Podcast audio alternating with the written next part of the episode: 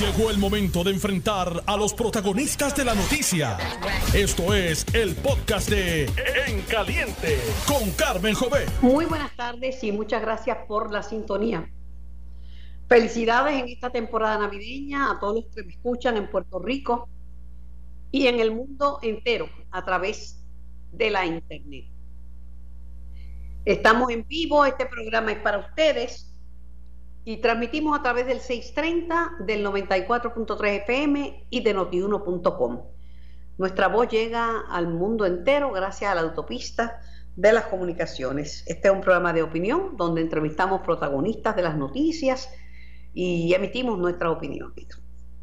Bueno, la vacunación va viento en popa en Puerto Rico, eh, ya en los 65 hospitales que se habían convertido en centro de vacunación han estado vacunando ya es posible que al final de esta jornada del mes de diciembre, que ya mismo se acaba, un total de 340 mil dosis de la vacuna de Pfizer eh, se haya distribuido en Puerto Rico.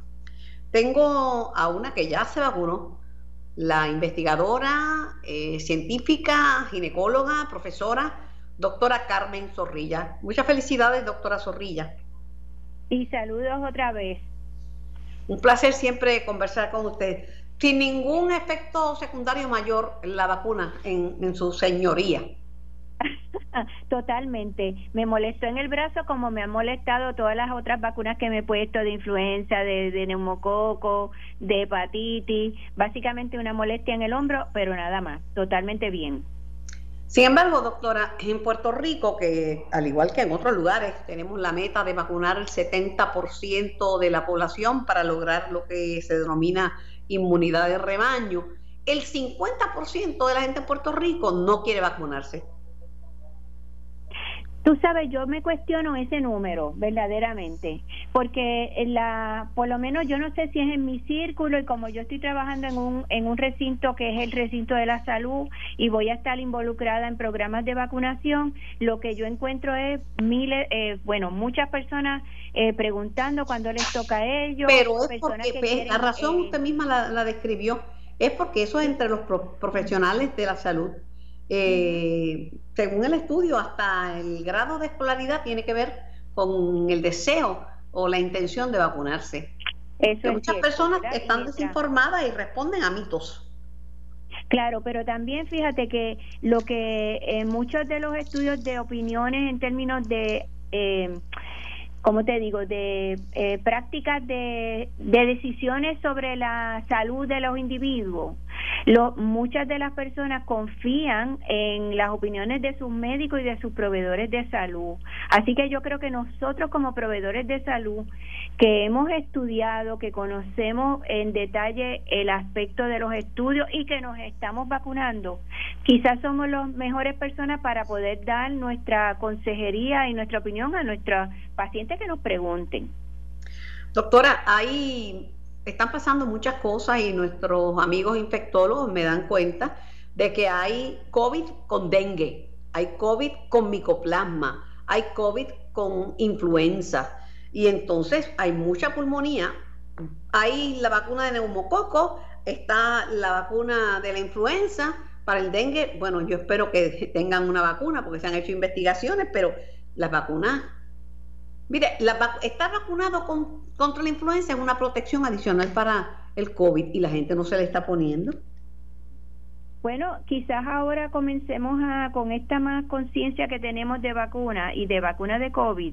Y acuérdate que no hay nada que me motive mejor a una persona, te lo digo por mi experiencia con el mundo del VIH, que estamos hablando de motivación para cambios en las prácticas sexuales. No hay nada que motive más a una persona eh, que tú le digas que tienes este medicamento que te protege, que tienes esta, que entonces ya no tienes que hacer esto y aquello, ¿verdad? Así que la, para las personas que tú le digas, cuando tengamos esa inmunidad de rebaño, vamos a poder abrir los, los restaurantes, la economía, vamos a tener, poder dejar de usar las mascarillas. Estamos hablando del verano del año que viene, si todo sigue como va y nos vacunamos. Eh, yo creo que esa va a ser la mejor motivación que tú le digas a alguien, mira, tú sabes que si nos vacunamos muchos de nosotros, la gran mayoría, podemos tirar guardar las mascarillas en alguna gaveta. Los medios de comunicación también tenemos una responsabilidad social, por eso yo siempre saco espacio para hablar de esto en todos los programas. Hago el tema político, hago el tema económico, pero saco tiempo para hablar de este tema, de, la pandemia y las estrategias para, para vencerla. Le pregunto, doctora, ¿se está respetando el orden eh, en las vacunaciones? Eh, y esa es una pregunta ingenua porque yo, ah, yo es que yo no tenga información. Yo he escuchado gente diciendo, no, que colaron a la esposa de tal administrador de un hospital, pero a mí no me conta, yo no, eso no me conta, yo no, yo no lo sé. Así que no lo diría, pero le pregunto, ¿se está observando el orden? el orden. ¿Están llegando políticos pidiendo que les vacunen? El orden se está siguiendo según la, la distribución y las recomendaciones del Departamento de Salud, porque esto viene con el orden que viene de prioridad del grupo que establece las prioridades de vacunación en las poblaciones. O sea, este comité de vacunaciones dio unos órdenes de a quién vacunar primero y quién vacunar después. Y eso está basado en vulnerabilidad y en equidad. Y por eso es que a la misma vez que tú vas a vacunar o das prioridad a empleados de hospitales, ¿verdad? Y persona, personal en hospitales, también vas a estar dando prioridad a hogares de envejecientes, ¿verdad? Y, y claro, son dos sistemas como paralelos. Pero, que esto no es un eh, proceso silvestre. La persona que no es que viene la esposa de uno que trabaja allí y dice, aprovecha y vacúname. Tiene que haber una cita, tiene que haber unos documentos firmados. Esto no, no es como que una cosa que se da en el proceso mío de que yo soy empleada del hospital y hago guardias allí en la sala de parto y, y opero pacientes y todo lo demás, el hospital preparó unas listas, hizo un survey de quién se quería vacunar y quién no. Eso fue el primero, porque es, voluntario. Segundo, prepararon unas listas de los empleados por eh, departamento, categoría, cuánta, y entonces cuando eh, yo fui al centro de vacunación, verificaron que yo estaba en esa lista, me tomaron la firma, yo llené un formulario. Y que no es tan fácil colarse, por eso yo le hago esta pregunta. Este, eh, eh, los políticos no están en esa en ese en orden de, prioridad por para vacunarse. Digo, si es una persona mayor de 65 años, los adultos mayores son en prioridad, ¿verdad? Mira, te voy a decir, la, la coalición científica eh, eh, hizo una recomendación de que las, las eh, lo, vamos a decir, los funcionarios públicos eh, de este país que incluyen y los líderes de los que los, funcionarios públicos que son líderes como podríamos decir los alcaldes los legisladores los jefes de agencia los miembros de gabinete aquellos que no son trabajadores de la salud que no son trabajadores de la salud tienen que esperar su orden de vacunación según su categoría que les toca la 1B un ejemplo el secretario de salud designado eh, que está viendo paciente, que es médico, pues él ya se vacunó porque él es eh, profesional de la salud, empleado y está atendiendo pacientes.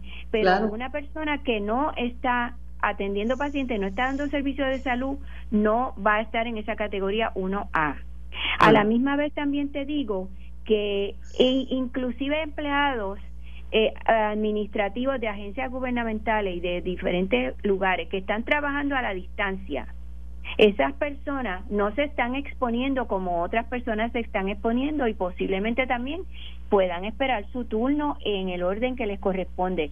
Yo quiero también aclarar que esto de que eh, nosotros todos podemos esperar nuestro turno si hemos estado por 10 meses cuidándonos. ¿Cómo no vamos a estar un mes más cuidándonos? ¿Qué, ¿Qué, urgencia tiene de una semana versus dos semanas si llevamos 10 meses con mascarilla, con distanciamiento? De acuerdo. Totalmente de acuerdo, doctora Zorrilla. Muy agradecida por, por su tiempo, le deseo mucha felicidad y mucha claridad mental en esta temporada y siempre. Linda tarde, doctora. manteniéndote aclarando e informando al pueblo. Con mucho cariño siempre. Tengo al general José Reyes de la Guardia Nacional, que como ustedes saben es el que ha estado a cargo de la logística de la vacunación. Buenas tardes, general Reyes, muchas felicidades. Buenas tardes, Carmen, y buenas tardes a todo el pueblo de Puerto Rico y muchas felicidades en esta época navideña. Por lo que yo, yo siempre va a haber críticas, porque como dice mi amigo Javier Morales, en Puerto Rico a cualquier solución le buscan un problema. Este, pero yo lo que he visto, lo he visto bastante organizado y lo he visto bien. De, que me refiero a la vacunación y la gente que he entrevistado que se ha vacunado me ha dicho que todo ha sido en orden. Hasta ahora a todo ha marchado bien, Carmen. Esta semana entre cinco envíos hemos recibido 30.225 eh, 225 eh, vacunas de Pfizer, eh, dosis de vacunas de Pfizer, ya prácticamente se han distribuido todas eh, y lo importante es que estén eh, en los brazos de 30.225 personas lo antes posible. Algo positivo que hemos visto por parte de los de los hospitales es que en el plan inicial algunos de ellos iban a vacunar la mitad de su personal en un grupo y después el segundo grupo eh, pues han ido adelantando. El segundo grupo se va a vacunar de aquí a seis días. Pues básicamente la primera entrega la, la han eh, administrado completamente y ya nos han solicitado que le hagamos la segunda entrega. También hemos visto que la cantidad de personas que ellos habían señalado que voluntariamente se iban a vacunar están aumentando los números y eso es positivo porque tenemos que alcanzar ese 70%. ¿Cómo funciona el tema de las fases? Y yo sé que en enero van a comenzar dos, dos, dos compañías de negocio de farmacia multinacionales a vacunar en los centros de cuidado y en las égidas a los adultos mayores que están allí, que son de los más vulnerables. Pero, ¿cómo funcionan las fases y cuándo le toca a cada quien? Ya estamos en la fase de los hogares eh, de cuidado prolongado y las égidas eh, y este contrato se le dio a CBS y Walgreens a través de un proceso de subasta nacional donde el gobierno federal le dio ese contrato a ellos. Hemos sostenido eh, sin número de reuniones con ellos. Ya o sea que ya se está vacunando adultos mayores, porque hasta la prensa publicó hoy que eso comenzaba en enero, lo publicó el nuevo día. Bueno, y, y, y, y él, y es eso es lo que te voy a informar, Carmen, lo que hemos hablado y discutido con ellos. Eh, ellos ya ordenaron sus neveras, sobre todo las que necesitan para la de Pfizer, que aguante esa temperatura de menos 80 grados Celsius. Nosotros le indicamos que las neveras de la Guardia Nacional están disponibles para el uso de ellos en lo que les llega a las de ellos, así que eh, puede ser que usen las nuestras antes en lo que les llegan las de ellos. No obstante, estamos hablando de cerca de 1.600 hogares. Ellos han tenido que contratar eh, personal, sobre 300 personas para ese proceso, porque tienen que impactar sobre 1.600 hogares.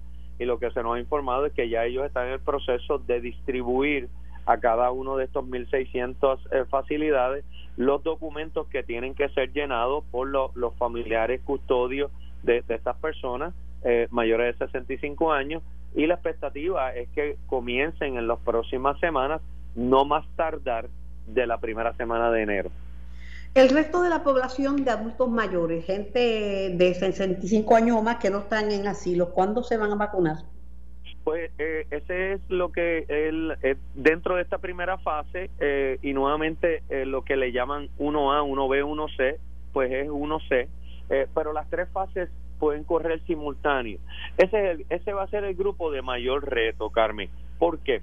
porque pues hay personas mayores de 65 que lo único que tienen que hacer es eh, sacar una cita con Walgreens y CVS e ir a vacunarse. Pero aquellos que están encamados, que tienen enfermedades crónicas, necesitamos el apoyo de todos los alcaldes. Ya he sostenido, alcalde, eh, conversaciones con el presidente de, la asociación, la federación, con el alcalde eh, José Guillermo allá en Mayagüez, estuve hablando con él por la noche anterior, estuve hablando con, con Bayamón, con Ramón Luis Rivera y hay una disposición excelente de ellos a ayudar, porque pues los alcaldes conocen dónde viven esas personas. Muchos de los alcaldes tienen hasta un registro de todas estas personas y, va a ser un esfuerzo entre eh, CBS, Walgreens, Guardia Nacional, Salud y los alcaldes porque se van a establecer unos grupos de vacunación por parte Pero lo que estoy entendiendo, General Reyes, es que no hay que esperar meses, que puede estar corriendo simultáneamente la, la, la parte, la primera fase y la segunda fase. La fase B y la fase A simultáneamente. Correcto. Tan, tan pronto como la semana que viene, nosotros ya vamos a comenzar con personal de primera respuesta. Nosotros estamos esperando, Carmen, unas 47.500 dosis de Moderna de darse la aprobación por parte de la FDA, eh, que se espera que se pronuncie durante mañana. el día de hoy. Eh, entre hoy y mañana. Esperamos, mejor hoy que mañana.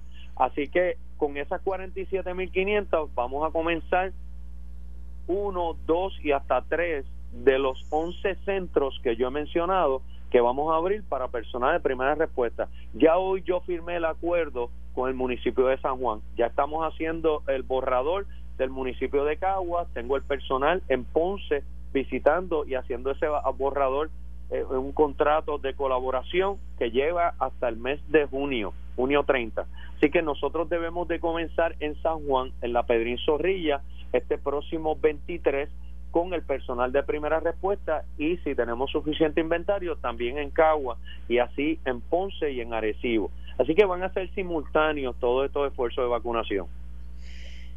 Sí, se lo digo porque, por ejemplo, hay gente, yo tendría que vacunarme en un, en un hospital por mis condiciones y, reacciones previas alérgicas.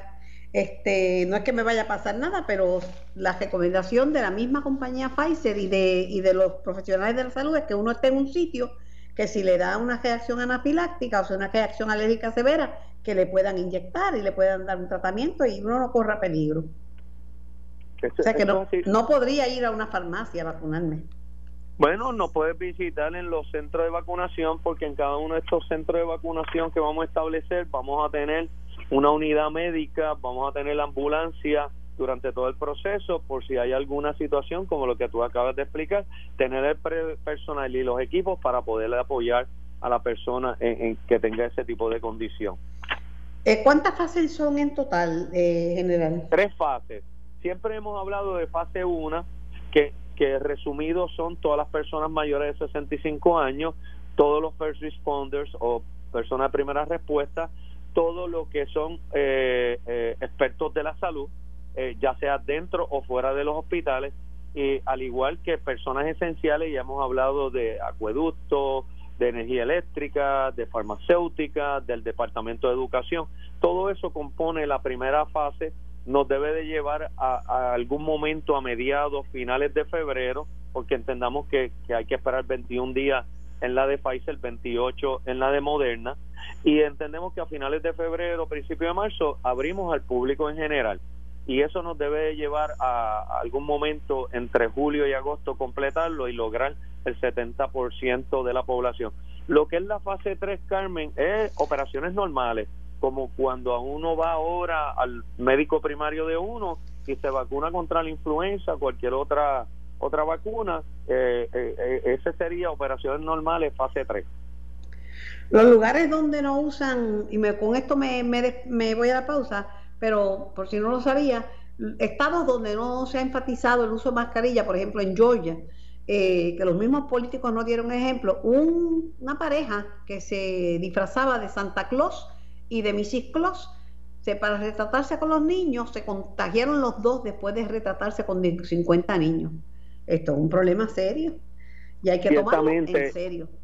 Y, y, ciertamente, Carmen, aunque nos estamos vacunando y ya estamos viendo esa esperanza de, de poder acabar con esta pandemia y poder reunirnos eh, de una manera segura con nuestros familiares y seres queridos, no podemos bajar la guardia si vamos a llegar a ese 70% en algún momento en verano, hay que seguir usando la mascarilla todo el mundo, aunque esté vacunado, hay que seguir lavándose las manos frecuentemente y hay que seguir manteniendo un distanciamiento físico. Eh, lo que me han dicho la mayoría de gente es que no ha tenido síntomas, me imagino que usted tampoco, pero me tengo que ir, me tengo que ir a la pausa porque ya me pasé un poquito. Gracias, General. No nos hemos no podría decirte en mi persona, no nos hemos vacunado. A mí personalmente, pues nos toca en el grupo 1B y nos vacunaremos cuando nos toca eh, eh, en personas de primera respuesta. Ok, pues magnífico. Me voy a la pausa. Muchísimas gracias, general. Gracias, Carmen, por la oportunidad. Estás escuchando el podcast de En Caliente con Carmen Jovet de Noti1630. Por el 630 y por el 94.3 simultáneamente. Bueno, tengo en línea a la comisionada residente Jennifer González Colín. Buenas tardes, Jennifer. Buenas tardes, Carmen. Muchas felicidades a ti y a todos los amigos que nos escuchan. Igualmente, hay varias cosas importantes. Eh, se espera que se apruebe un otro estímulo económico eh, cuyo monto asciende a 900 mil millones, pero que incluiría una ayuda de 600 dólares por ciudadano, 1.200 por pareja, y también eh, prolongar y darle un incentivo por desempleo de 300 dólares. Eh, ¿Cómo se ve? Se ve... Los demócratas piensan que lo tiene seguro, pero te pregunto a ti como republicana, ¿se va a dar ese estímulo? Mira, el, tú sabes que llevan cinco meses en esas negociaciones. Eh, habían dos puntos que eran los más controversiales durante todo este tiempo. En la parte republicana era la inclusión de una protección para demandas eh, a pequeños y medianos negocios por COVID y en el, en el lado demócrata la petición de más dinero para los estados y territorios. Esas dos cosas que eran los puntos más controversiales se sacaron de la mesa de negociación, se quedaron fuera y se incluye por primera vez a este a este a esta magnitud el que se eh, incluye este cheque de entre 600 y 700 dólares eh, por individuos y si ese individuo tiene hijos entonces se duplica la cantidad a 1.200 o a 1.400. Además de esto, eh, como bien has mencionado, el cheque de, 600, de 300 dólares semanales de enero a marzo para el beneficio de desempleo eh, también se incluye aumento en los beneficios del PAN Para, para Puerto Rico. Eh, se incluye extender el beneficio de préstamo por desastre a los pequeños y medianos negocios, el, beneficio de pago de nómina también para pequeños y medianos negocios, eh, dinero para la distribución de vacunas, entre otras cosas, que llegan a 908 billones de dólares. Ahora bien, esas negociaciones, por ejemplo, hoy eh, el líder del Senado le dio instrucciones a los senadores de que estuvieran disponibles durante el fin de semana para poder votar en un paquete eh, que incluiría no solamente este estímulo, sino también las medidas presupuestarias que están en el aire. El Congreso se va de receso, se iba de receso el miércoles pasado, se extendió hasta ayer y de ayer se, se vuelve a extender posiblemente hasta este fin de semana. Así que eh, ya hoy no va a ser, ¿verdad? Se está hablando de que pudiera ser mañana para que el presidente pudiera firmar, si llega a haber el acuerdo final, eh, la medida durante el fin de semana, de manera que estuviera disponible ya eh, en, las próximas dos semanas el dinero. Todavía no hay un proyecto final, eh, sigue las negociaciones, la intención es entre republicanos y demócratas que se pueda aprobar ahora de manera que esté disponible lo más pronto posible por el impacto que tiene en esta época navideña obviamente eh, en, el bolsillo de muchos pequeños negocios que están cerrando, gente que se queda sin empleo en, un momento de crisis como es esta pandemia. El presidente entrante Joe, Joe Biden había dicho que él entendía que esta semana se iba a aprobar la medida, que el acuerdo estaba casi a punto de, de, caramelo, que ya estaba casi listo. Es cuando más adelantados han estado las negociaciones, se preveía que hoy bajaba, eh, pero como, como digo, ha sido así, todavía al día de hoy eh, no, no ha bajado, eh, por lo menos en la Cámara, pudiera bajar en la noche, pero ya el Senado está diciendo que a los senadores que estén disponibles para trabajar el fin de semana que lo que me deja entrever, recuerda que en esa medida se van a incluir también todas las medidas fiscales, las extensiones de presupuesto, las extensiones de medidas de arbitrio, se van a incluir medidas también que no tienen nada que ver en un ómnibus, que es un paquete que todo lo que se quedó de esta sesión se incluye en una sola medida, en un solo proyecto, eh, porque sabemos que no va a haber espacio para múltiples legislaciones, de manera que lo apruebe la Cámara y el Senado y sea una sola medida legislativa, y por eso me parece a mí que pudieran estar extendiendo el tiempo eh, para que pudieran incluir las más medidas eh, posibles en ese proyecto. En estos días el presidente Trump nombró a Antonio Medina Comas, quien dirigió PRISCO en la, la administración de García Padilla, como miembro de la Junta de Supervisión Fiscal y ya él ha tenido reuniones con Natalia con Peterson. Eh, todavía falta un, miembro. La, prioridad de, de Antonio Medina Comas es tener cuatro presupuestos cuadrados consecutivos, balanceados, que esté como un dulce coco. Mira, yo, yo creo que una de las cosas que, obviamente este es un nombramiento que es una recomendación que hace el Speaker Pelosi, eh, a cada nivel legislativo tenía derecho a un nombramiento, eh, ya solamente queda uno por hacer, eh, que corresponde. Eh, al presidente de nominar. Eh, yo creo que la, la Junta se balancea en este momento el, el, quien falta nominación pues, sería el presidente actual de la Junta. Ah, para mí yo creo que lo más importante es que no haya cambios en, los plan fiscal que vaya a alterar eh, más o reducir más en los presupuestos eh, del gobierno, los presupuestos de pensiones, eso para mí yo creo que es bien importante, eh, y que podamos salir de la Junta lo más rápido posible, pero también sabiendo que no el que haya más recaudos no necesariamente significa que el gobierno de Puerto Rico tiene más dinero. Han habido, ¿verdad? Recuerda que no se había estado haciendo deuda. tenemos que tomar ¿verdad? unas medidas y no porque eh, se, se esté recaudando más necesariamente significa que el dinero el gobierno tenga dinero para pagar eh, todas las obligaciones como se habían contraído así que hay que evaluarlo todo yo espero que eh, el nombramiento del quinto miembro se dé antes de que termine el año y de esta manera tengamos ya una junta en operación eh, y, poder continuar, ¿verdad? Y en este caso con Pedro Pierluisi, que no va a delegar su eh, participación en la Junta de Supervisión Fiscal eh, eh, en nadie, sino que lo va a hacer él mismo y eso pues nos va a ayudar a poder, él conociendo la, fase fiscal, nos va a ayudar a mover la cosa económica. Por último, ya líderes republicanos están reconociendo que, que Trump perdió, que el presidente electo es Joe Biden. Sí, yo creo que eso fue evidente desde hace varias semanas atrás. Yo fui de las primeras republicanas en así reconocerlo. Yo creo que aunque hay unas reclamaciones de, eh, de fraude electoral y hay unos pleitos, a mí me parece que es evidente que ya el colegio electoral le da la victoria al eh, presidente electo eh, Joe Biden. yo por mi parte ya estoy trabajando algunas medidas de importancia para Puerto Rico y me reuní con integrantes del comité de transición eh, del presidente electo. Eh, Puerto Rico tiene mucho que trabajar, muchas cosas pendientes, eh, y yo no me voy Están diciendo que, que Biden quiere nombrar a un puertorriqueño de Connecticut, Miguel, Miguel Cardona, que lo, nombrarlo secretario de Educación. Digo, hay otras personas que están siendo consideradas, pero ojalá. El mero hecho que se nombre o que se considere a un puertorriqueño para un puesto de gabinete federal debe ser motivo de orgullo eh, así que yo no, no, ¿verdad? no tengo el privilegio de conocer al señor Cardona, pero yo creo que el que se considera un puertorriqueño debe, debe ser motivo de, de, satisfacción y, de orgullo.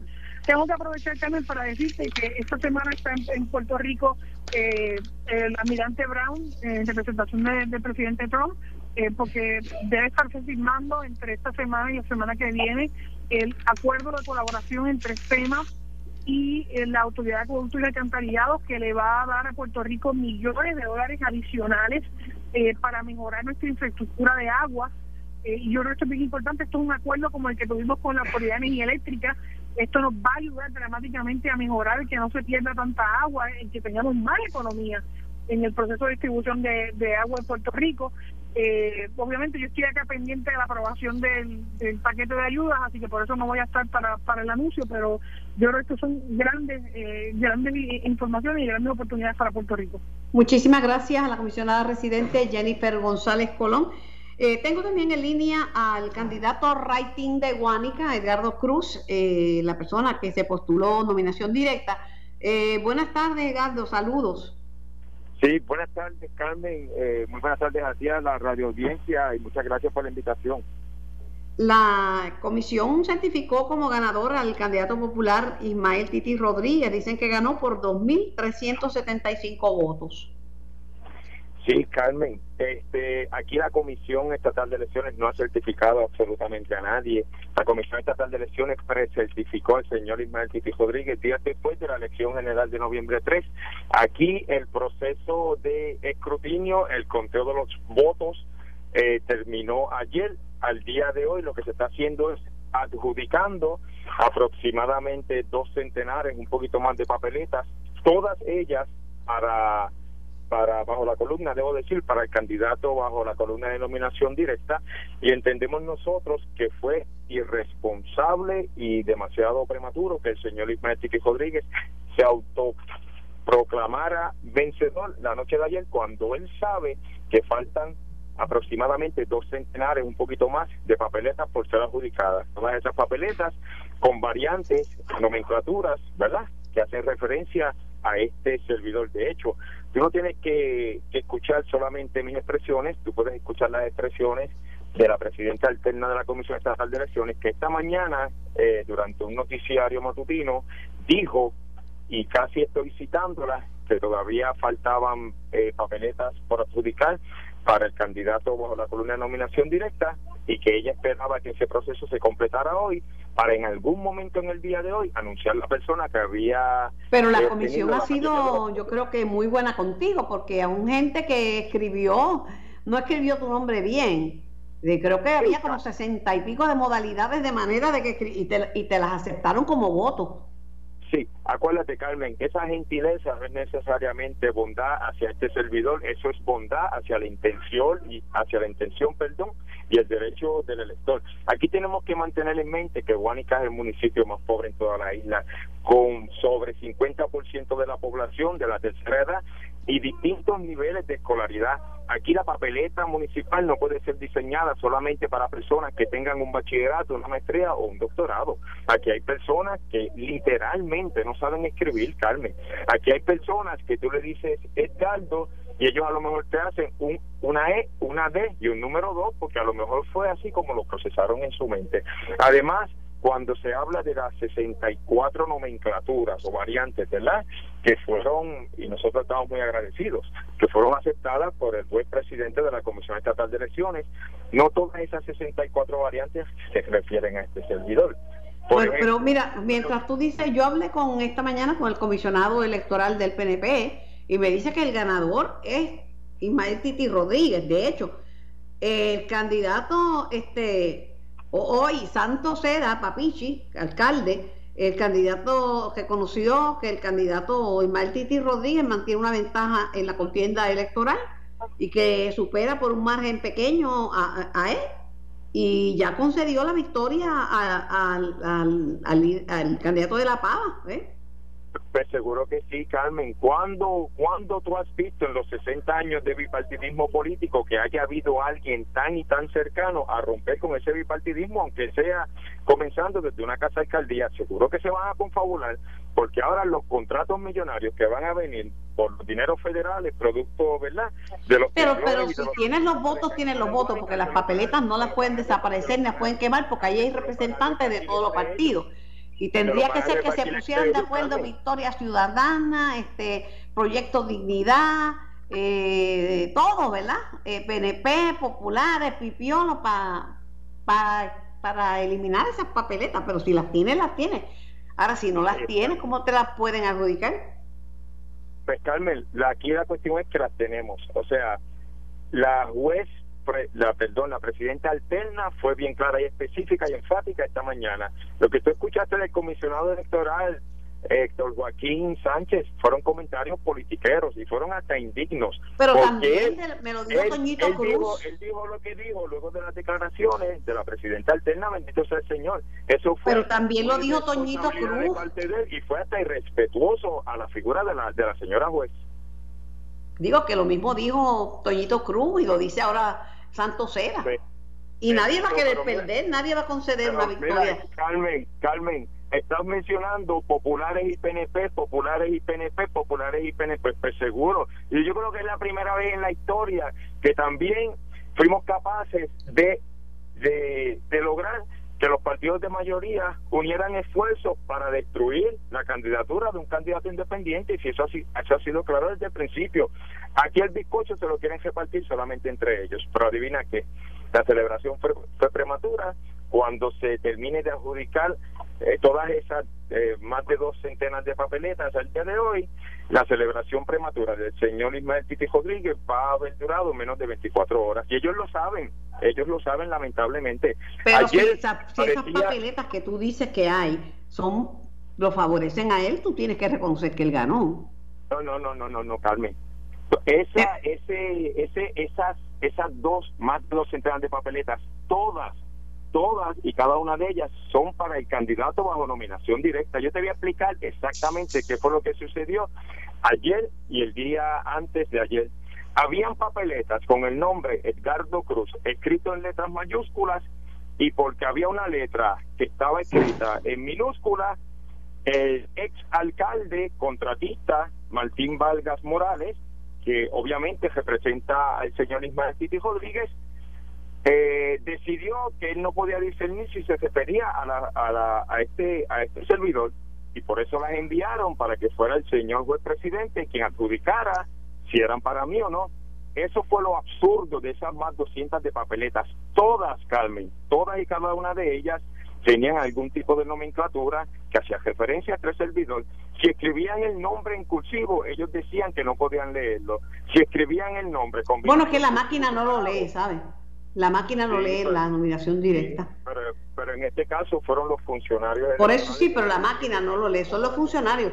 Pero entonces se pusieron de acuerdo todos los funcionarios de todos los partidos eh, no, no, este Carmen, perdóname, solamente se pusieron de acuerdo los funcionarios electorales del PNP y del Partido Popular Democrático, los funcionarios electorales de Victoria Ciudadana, del Partido Independentista, aquellos que se identifican con la, con la candidatura de Eliezer Molina y los funcionarios electorales de Proyecto de Dignidad, cuatro cuatro de ellos decían que sí y los dos eh, representantes de mayoría decían que no.